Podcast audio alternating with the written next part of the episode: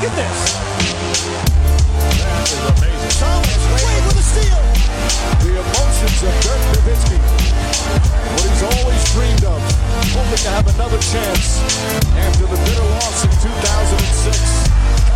Watch this play.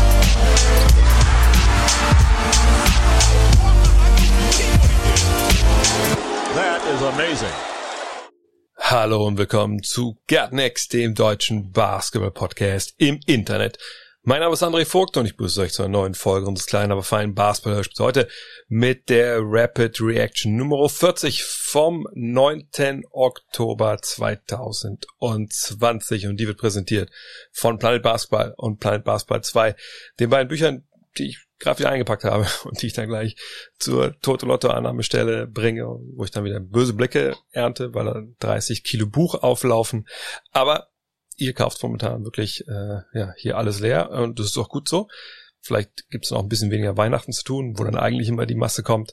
Wenn ihr auch noch bestellen wollt, mittlerweile wisst ihr Bescheid, das sind zwei Bücher, jeweils 512 Seiten äh, mit den coolsten, krassesten, witzigsten, tiefsten Geschichten über äh, ja NBA-Stars, über NBA Begebenheiten, Stories, die es wahrscheinlich jemals in deutscher Sprache zu lesen gab. Ähm, zwei Großkapitel Oral History, NBA-Fan zu sein in Deutschland. Wie war das in den 70er, 80er, 90er, 2000ern? Wie war das eigentlich äh, 93 beim Europameisterschaftssieg der deutschen Nationalmannschaft? Da kommen ein paar der Protagonisten zu Wort oder auch die, die es erlebt haben äh, als Fans. Wie war das mit Nowitzki in der Nationalmannschaft? Da erzählt Stefan Beek, wie das war, äh, als Kapitän damals mit so einem Youngster namens Nowitzki auf dem Zimmer zu sein. Und wie er ihm sagt, ah, ne, denk dran, setz nicht alles auf Basketball, ne, muss an deine Zukunft denken, bis hin dann zu 2011 zur Meisterschaft von Dirk. Und natürlich auch der Olympiateilnahme. Ist eine Menge drin, sagt zwei Bücher, jeweils 512 Seiten, nicht viele Bilder, ähm, kostet über 20 Euro. Und wenn ihr wollt, schreibe ich auch eine ähm, Widmung rein. Und vergesst es immer, Momentan kommt ja immer noch der total exklusive, weil es die Tour ja nicht gab in diesem Jahr, äh, Live-Tour, Sticker kommt rein von der Gut Next Tour und äh, Gut Next Postkarte, mit der ihr machen könnt, was ihr wollt. Von daher, ich glaube, es lohnt sich. planetbasketball.de, da könnt ihr bestellen, info at basketballnerds.de, da könnt ihr euren Widmungswunsch hinsenden. Kommen wir zu den News der Nacht und ja, ist gerade so ein bisschen schwierig in der NBA, was News angeht, denn Free Agency ist noch sehr weit weg. Das wissen wir nicht, wann sie beginnt. Die Draft äh, Mitte November ist auch relativ weit weg. Normalerweise würde sie eine Woche nach den Finals kommen. Das dauert auch noch ein bisschen, bis da, glaube ich, dann richtig ähm, die Post abgeht, was mit den News und sowas angeht. Aber ein paar Sachen gibt es dann schon. Es gibt eine gute Nachricht für Mavs-Fans. Dwight Powell, wir erinnern uns, der hat uns, der hat sich in diesem Jahr die Achillessehne gerissen und ist jetzt aber wieder so weit. Er war ja auch mit in der Bubble, ähm, dass er ohne Einschränkungen trainieren kann. Also kann auch schon 5 gegen 5 spielen, wenn er will. Problem ist momentan, trainiert er wirklich keiner so richtig, weil Off-Season ist, aber das ist natürlich ein gutes Zeichen, er fühlt sich wohl auch gut. Und jetzt hat er natürlich genug Zeit, je nachdem, wann die Saison losgeht. Sie Rapid Reaction von gestern, vorgestern? Ich glaube vorgestern. ähm, hat er genug Zeit, sich in Form zu bringen, bis dann wirklich äh, der Saison 2020, 2021 startet und hoffen wir mal, dass er jetzt athletisch nicht so viel einbüßt, denn das war natürlich seine Kernkompetenz. Und mit ihm ist natürlich dieses Mavs-Team noch mal stärker. Lawrence Frank, der hat es stark gemacht als General Manager, als Entscheider der LA Clippers in der vergangenen Saison. Das meine nicht nur ich, das meinen auch die anderen Entscheider in der NBA, die haben ihn zum Executive of the Year gewählt, also quasi zum Manager des Jahres. Ist auch folgerichtig, war auch mein Kandidat, weil er hat natürlich einen grandiosen Sommer gehabt. Kawhi Leonard kam, Paul George kam, sicherlich George kam für einen relativ großen Batzen an Picks. Aber darf man nicht vergessen, wenn man, für diese Picks hat man ja zwei Mann bekommen. Ja, George und Leonard. Holt man George nicht, kriegt man Leonard auch nicht. Von daher relativiert das Ganze schon wieder. Hat während der Saison dann eigentlich jeden Free Agent, den er haben wollte, auch bekommen. Klar, kann man jetzt wieder meckern und sagen, ja gut, aber wie viel Anteil hatte eigentlich da Doc Rivers vielleicht als Coach, der ja super ähm, hoch angesehen ist und war natürlich auch bei den Spielern. Wie viel hat vielleicht auch Kawhi Leonard, der der erste war, sag ich mal, der Paul George angerufen hat, überhaupt damit zu tun. Ja, da kann man sicherlich Haare spalten. Auf der anderen Seite, irgendwer muss ihn ja bekommen und die hatten eine grandiose Offseason, die hatten eine grandiose Saison, was so die Nachverpflichtungen anging. Sie haben ja all die bekommen, die die Lakers auch haben wollten. das nicht funktioniert hat, da kann der Lawrence Frank dann nur bedingt was für, von daher verdient, dass er diesen Award bekommt. Auf den Plätzen Sam Presti, interessanterweise der Mann, der die ganzen Draftpicks dann bekommen hat, aber es gibt ja auch Deals, wo zwei Mann gewinnen können und Presti hat auch ein Team zusammengestellt, was natürlich überperformt hat dieses Jahr und auf Platz drei Pat Riley. Ähm, obwohl ich da frage, mich frage, klar, der Deal zur Deadline mit Crowder und mit Igodala, der war natürlich gut. Auf der anderen Seite hat er natürlich seine Arbeit, also die Jungs entwickeln, die Youngster und so, das ist natürlich nichts, was man wirklich auf eine Saison festlegen kann. Ähm, deswegen ist halt dieser Award natürlich auch so ein bisschen, ja, so ein bisschen schwierig, ne, weil wie viel Anteil hat jetzt zum Beispiel, oder wann, wann soll Pat Riley den Award kriegen, wenn, man, wenn er Bam Adebayo draftet, wenn er Duncan Robinson äh, an Bord holt, wenn er ähm, Kenrick Nunn an Bord holt und, und, und Tyler Hero entwickelt. Ne, also in dem Jahr, wo, wo die dann draftet, in dem Jahr, wo die dann gut werden, oft liegt ja der Akt, dieses Spiel zu verpflichten, relativ lang zurück. Von daher hat alles seine, seine Schwächen, auch diese Awards. Wenn wir bei den Heats schon mal sind, können wir weitermachen und kommen damit auch zu den NBA Finals 2020. Goran Dragic.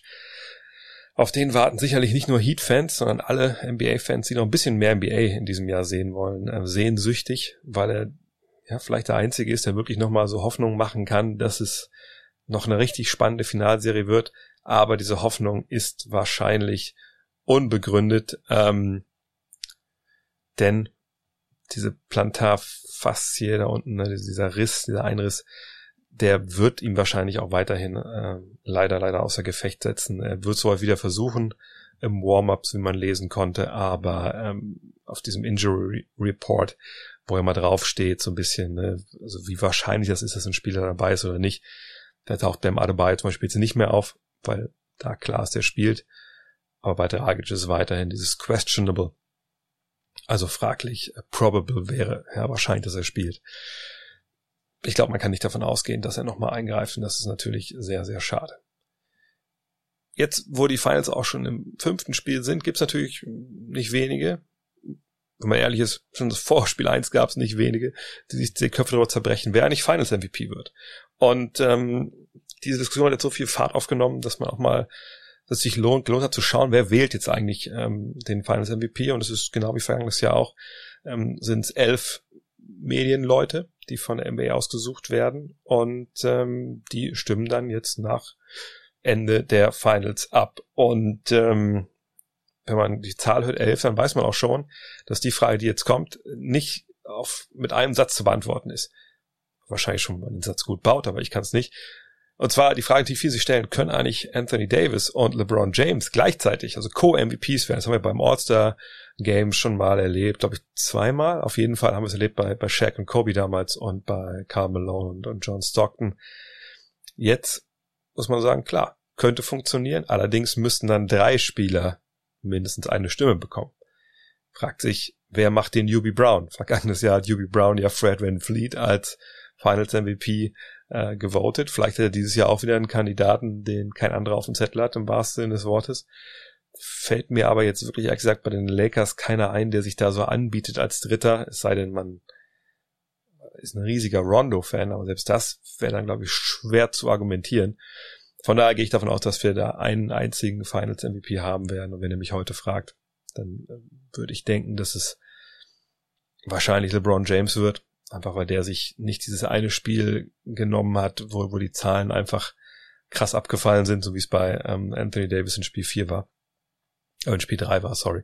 Ähm, aber warten wir ab. Ähm, mal gucken, was heute Abend passiert. Vielleicht hat auch Anthony Davis ein Spiel, wo er 45, 50 auflegt und dann, dann ist diese ganze Diskussion, ähm, denke ich, auch dann vorbei. Allerdings, egal was passiert heute Abend oder egal was auch in den anderen beiden Spielen passiert, selbst wenn die Lakers heute gewinnen sollten, es wird keine Siegesparade für die Lakers in Downtown LA geben. Das kennt ihr ja vielleicht, ähm, wenn ihr Lakers-Fan seid oder auch so euch die Bilder mal kurz vors geistige Auge ruft. In LA ist ja so eine klassische US-Stadt, nur mit ziemlich geraden Straßen, ziemlich rechtwinkliges äh, Straßensystem und ähm, diese Parade, ich war auch mal bei einer wirklich äh, vor Ort, ähm, die geht ja dann meistens über die Figueroa Street, die dann also einmal ja straight durchläuft durch, durch Downtown LA und dann natürlich auch am Staples Center vorbei. Äh, ganz früher, als es da nicht LA Live gab. LA Live ist ja so ein Viertel jetzt rund ums ähm, Staples Center, wo vor puh, vor, vor zehn Jahren war da noch nix. Zehn, vor zehn Jahren ungefähr. Da war noch nicht so viel, ne? Da waren da Parkplätze, so und irgendwelche ja, Industrie-Dinger, das ist alles jetzt weg. Ähm, da sind jetzt Cafés, äh, na, Cafés übertrieben, also Bars, Restaurants, Kinos, die Grammy Hall of Fame ist da, eine kleinere Konzerthalle. Ähm, also wenn ihr Berliner seid, was so um die Mercedes-Benz Arena drum gebaut wurde, das steht da auch, ist ja auch der gleiche, ist ja auch Anschütz, glaube ich, der gleiche Konzern, der das da auch gebaut hat. Jedenfalls, ähm, normal würde die Parade da unten langlaufen, äh, die Figueroa Street runter, ähm, bis zum Staples Center und dann würde man da irgendwo sich dann halt hinstellen und äh, ja, vor 100.000 Menschen tanzen und reden halten und äh, ins Mikro brüllen. Das wird nicht passieren äh, dieses Jahr. Die City of LA ähm, hat schon gesagt, es gibt da keine extra Genehmigung. Ja, Covid ist natürlich in den USA weiterhin ein riesiges Thema. Auch da steigen die Infektionszahlen wieder. Natürlich bitter, ja, ähm, auch bitter für die Fans. Sie werden nicht irgendwie Public Viewing machen können rund um das Staples Center, also LA Live, wie gesagt, bietet sich daher an. Da wird es einfach nicht erlaubt sein, ja, ähm, aus heute auch nachvollziehbaren Gründen. Von daher ja, wird es wahrscheinlich nicht nur eine ganz merkwürdige Atmosphäre sein in Orlando, wenn man jetzt gewinnt. Das ist ja dann wirklich so wie so ein Vorbereitungsturnier irgendwie, wo dann klar, Family ist da, aber wo einfach die, diese ganze Adrenalin der Fans fehlt natürlich dann, äh, wenn du es gewonnen hast. Und dann hast du aber auch noch nicht, nicht mal die Chance, noch mit deinen Fans großartig zu feiern. Hoffen wir, dass es einfach ruhig bleibt, da auch in LA. Ähm, gab ja öfter auch mal so ein paar Ausschreitungen und ein bisschen Randale ähm, nach Titelgewinnen dort, auch in anderen Städten. Ähm, aber hoffen wir mal, dass die Leute da safe bleiben und einfach zu Hause einheben. Das kann man ja auch mal ab und zu, gerade im Lockdown, haben wir das, glaube ich, alle gemacht, oder? Naja. Und heute am Freitag natürlich wieder zu Gast, wo er letzte Woche, glaube ich, Montag da war, Jens Leutenecker. Moin Jens. Grüß dich, Dre. Wir stehen vor Spiel 5 der NBA Finals und äh, ich habe gestern mit dem äh, Julius Schubert schon ein bisschen zurückgeblickt auf Spiel 4 bis hin vorausgeblickt auf Spiel 5 und das wollen wir heute auch mal, wollen wir ein bisschen dran, dran anschließen. Ähm, eine Frage, die wir gestern uns nicht ganz beantworten konnten, und vielleicht hast, hast du eine bessere Idee, ist, äh, das große Adjustment auf, auf Seiten der Lakers in Spiel 4 war ja im Endeffekt, ähm, dass Anthony Davis jetzt der primäre Verteidiger für Jimmy Butler ist, was wir in den Spielen vorher nicht gesehen haben. Und es hat dann auch, ja, sehr gut funktioniert für die Lakers, sagen wir mal so. Siehst du irgendeinen Konter, den Miami da jetzt einbauen kann, um dieses Matchup irgendwie aufzulösen? Oder sagst du auch, wie wir gestern, also richtig fällt mir dann nichts ein. Was ich mir vorstellen könnte, wäre eine Spain-Action zu laufen. Also ähm, Davis ist Ball Ballverteidiger, dann kommt ein normales Pick and Roll und noch ein dritter Mann, zum Beispiel Duncan Robinson, der dann den Block stellt, weil in dieser Situation ist es extrem schwierig für den primären Verteidiger am Mann zu bleiben, weil er sich durch zwei Blöcke durcharbeiten muss. Und am Ende könnte man ähm, wenn man es geschickt anstellt und die Seite möglicherweise freiräumt, hat man einen automatischen Switch von dem Verteidiger von Duncan Robinson, der, ähm, der den zweiten Block stellt, also diesen, den Center Block in den Rücken stellt und dann hättest du dort einen Switch und so könntest du einen Switch provozieren. Diese Action dauert ungefähr sieben, acht Sekunden und dann hätte Jimmy Butler für eine Isolation vielleicht nach ähm, ja, zehn Sekunden Zeit und das reicht aus, um eine Offensive zu generieren. Das wäre ein Schachzug, den man machen könnte, um einfach diesen einen starken Primärverteidiger vom Guard wegzubekommen. Auf der anderen Seite kannst du natürlich so, so, so ein spanisches Pick and Roll auch nicht 20 Mal laufen im Spiel, oder? Ich meine, das ist ja schon was, wo man sich dann darauf einstellen kann, wenn, wenn das Überraschungsmoment so ein bisschen weg ist, oder? Ja, ich sag mal so, man kann immer wieder dann äh, Duncan Robinson slippen lassen, also dass er dann den Block nicht hm. stellt. Hm. Ähm, und da kann schon für, das kann schon für Konfusion sorgen. Ähm, auf der anderen Seite greifen die Houston Rockets seit fünf Jahren in hm. eins gegen eins James Harden Isolation an. Also ähm, das geht so lang, also wenn man es einfach probiert oder wenn man es wenn man es konstant macht, dann kann ich mir schon vorstellen, dass man daraus eine Offensive generieren kann, weil offensiv war das Spiel 4 von Miami äh, bisher das schwächste Spiel. Ja, es war wie auch so ein, ich, ich fand es ein, ein, merkwürdiges Spiel. Zum einen, klar, mit Butler hat man da seinen, den, den besten Spieler rausgenommen, man hat nicht mehr diese Five-Out-Geschichte gespielt, weil natürlich wenn man dabei oder dabei war, wenn der da an drei Linien steht, dann ist es ja ein bisschen zu vernachlässigen so. Ähm, Gibt es überhaupt Ansätze, wo du bei Miami jetzt Chancen siehst, dass sie ohne Goran Dragic, da müssen wir davon ausgehen, dass der nicht zurückkommt, ähm, dass sie nochmal diese Serie offen gestalten können? Ja, ich denke, dass sie ähm, das Spiel versuchen sollten, so hässlich wie möglich zu gestalten. also ein äh, also so ein richtig langsames Spiel ähm, mit viel Kontakt. Ich gehe jetzt auch nicht davon aus, dass ein, äh, dass die Schiedsrichter ähm, jedes jedes Foul abpfeifen werden. Ähm, ich denke, Miami sollte den Weg finden und jetzt das, die aggressivste und physischste Verteidigung an den Tag legen, ähm, die sie die sie spielen können. Das, die, die Mannschaft ist in der Lage, ich sag mal in Anführungszeichen, hässlich zu spielen. Ähm, Problem ist natürlich, dass du mit LeBron James den besten Playmaker in der Halbfeldoffensive in der NBA hast. Und deshalb äh, steht da immer noch etwas dagegen. Aber ähm, die, das, das Mittel Aggressivität halte ich für eine, für eine gute Möglichkeit für Miami. Ja, ich fand es halt spannend, denn gefühlt war ja eigentlich die Defensive gut von Miami in Spiel 4. Wenn man danach nochmal auf die Zahlen geschaut hat, ich glaube, ich habe es gestern rausgesucht, es waren 19 offene Dreier, äh, oder offene Würfe, glaube ich, dann mit 16 Dreier waren es, glaube ich, die, die relativ, also die wide open waren, die dann von den Lakers aber nicht genutzt wurden. Und klar hat das viel damit zu tun, dass du dich um Anthony Davis kümmern musst, dass du bei LeBron auch ein bisschen helfen musst. Aber ich frage mich, ob sie wirklich da jetzt so, selbst wenn sie es physisch spielen, ob das dann der, der, der letztendlich der Schlüssel ist, weil wenn die Lakers eins können, ist es ja halt physisch zu sein.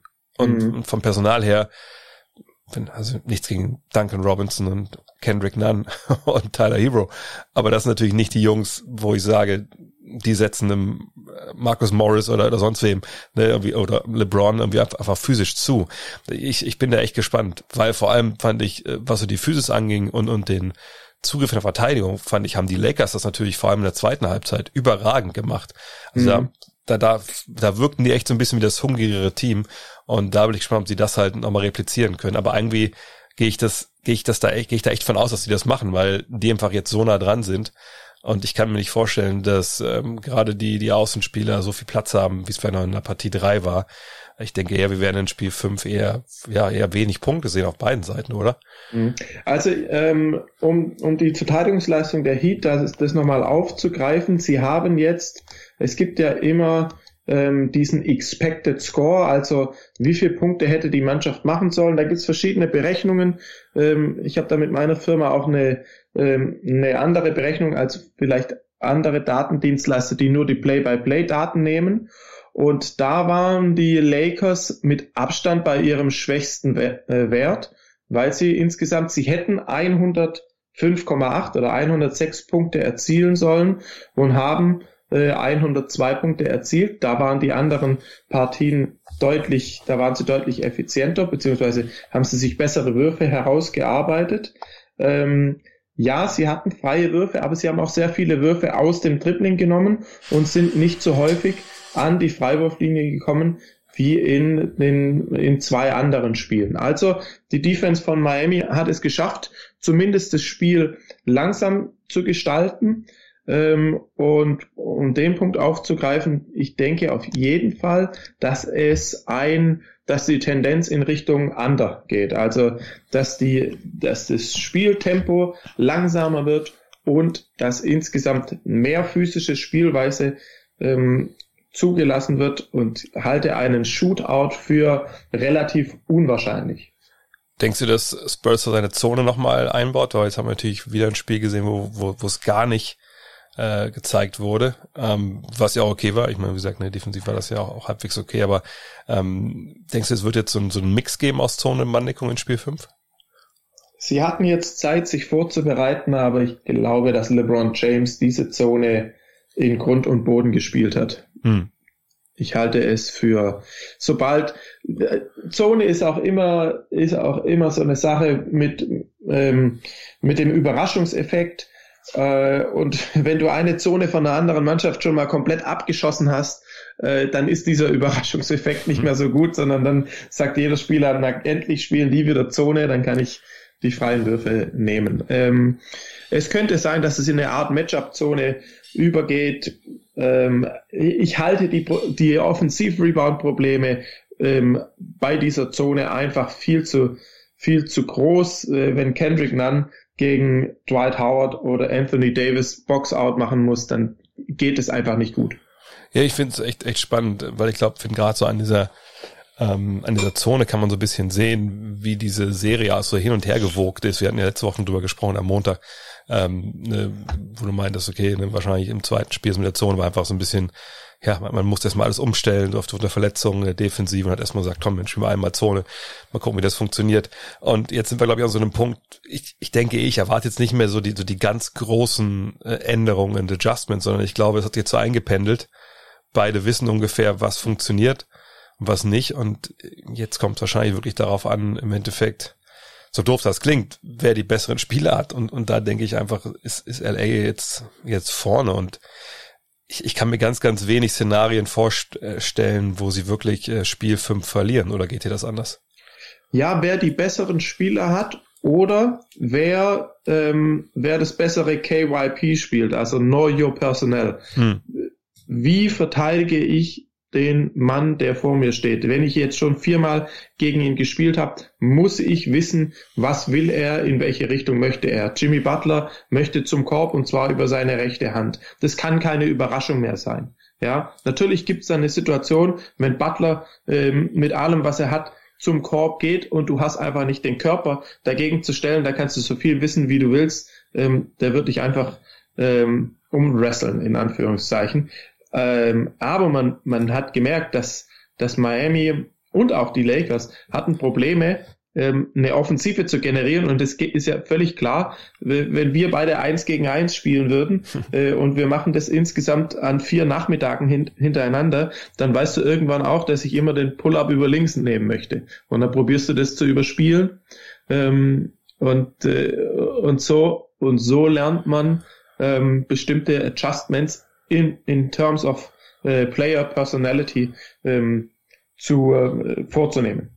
Ja, und ich, ich glaube auch, dass jeder, also gerade vor allem Spurzer, der glaube ich ja sagt, immer wieder neue Punches setzen musste, der hat, ich will nicht sagen, der hat jetzt alles aufgebraucht, aber die Lakers wissen eben auch, ne, wo Miami ihnen wehtun kann. Das waren eben diese Matchups von Butler mit Green oder mit anderen Verteidigern, KCP, ne, die im Körper hinterlegen waren. Deswegen auch dieser Switch hin zu Anthony Davis.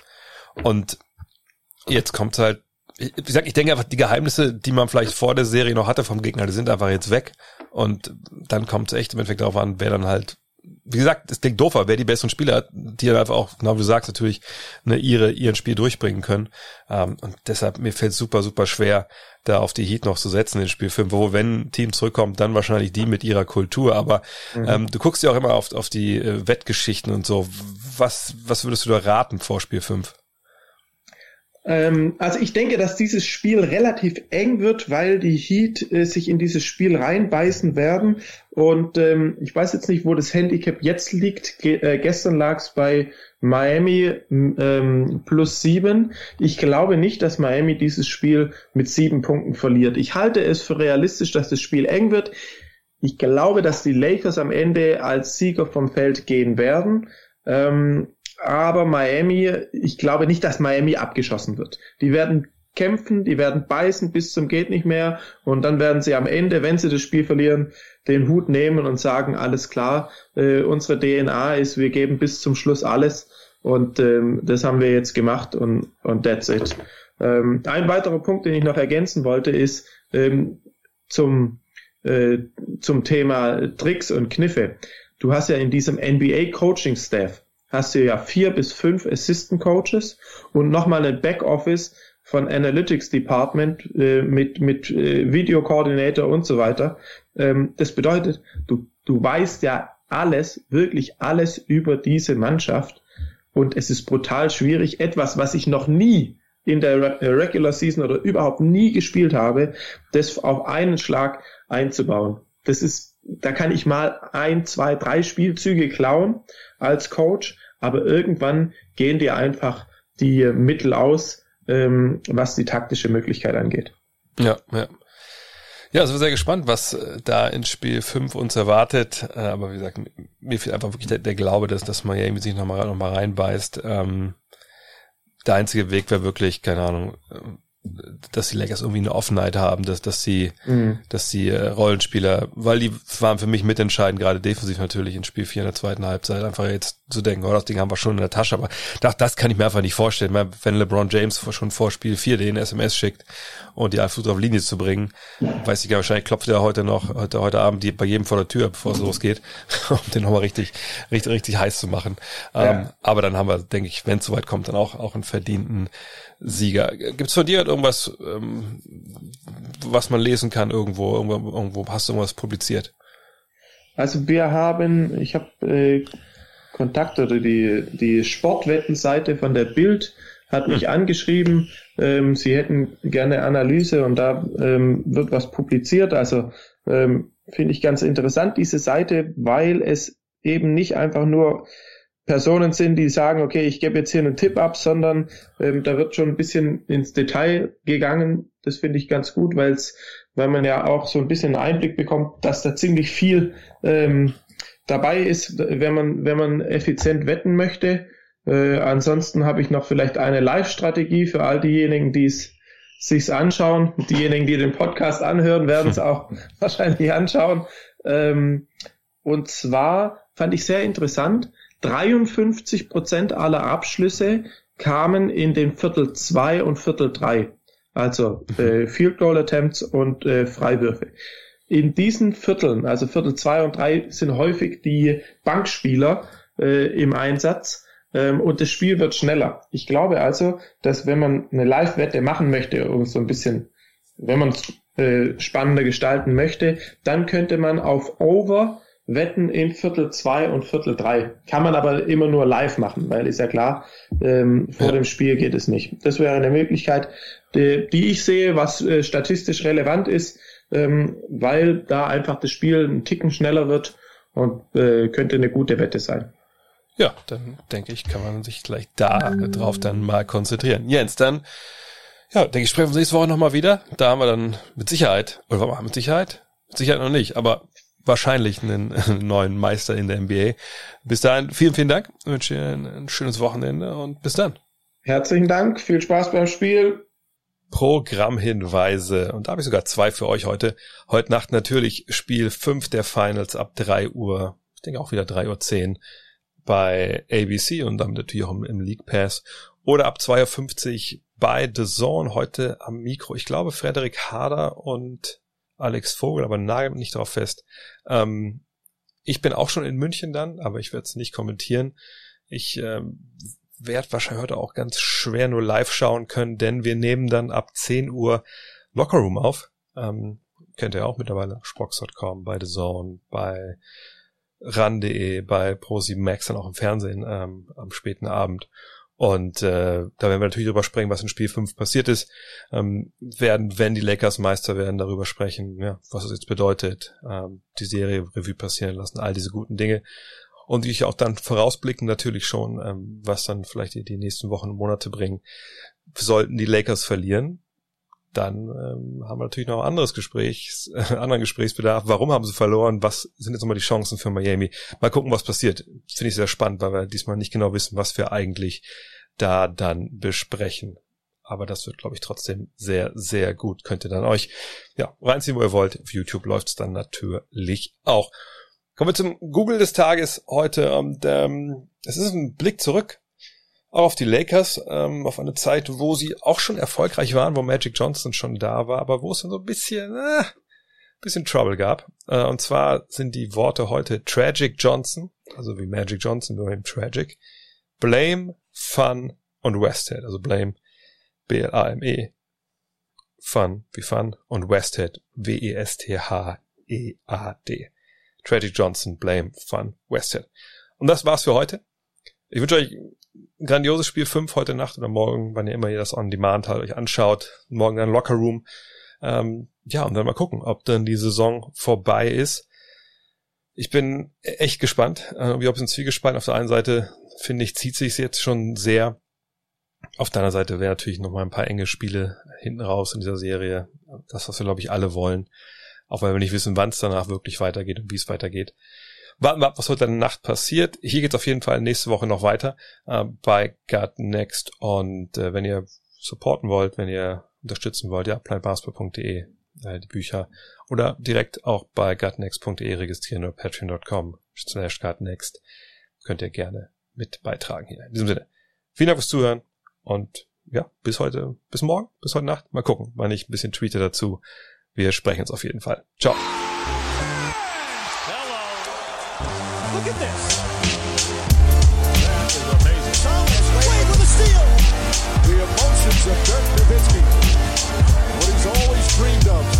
hoping to have another chance after the bitter loss in 2006.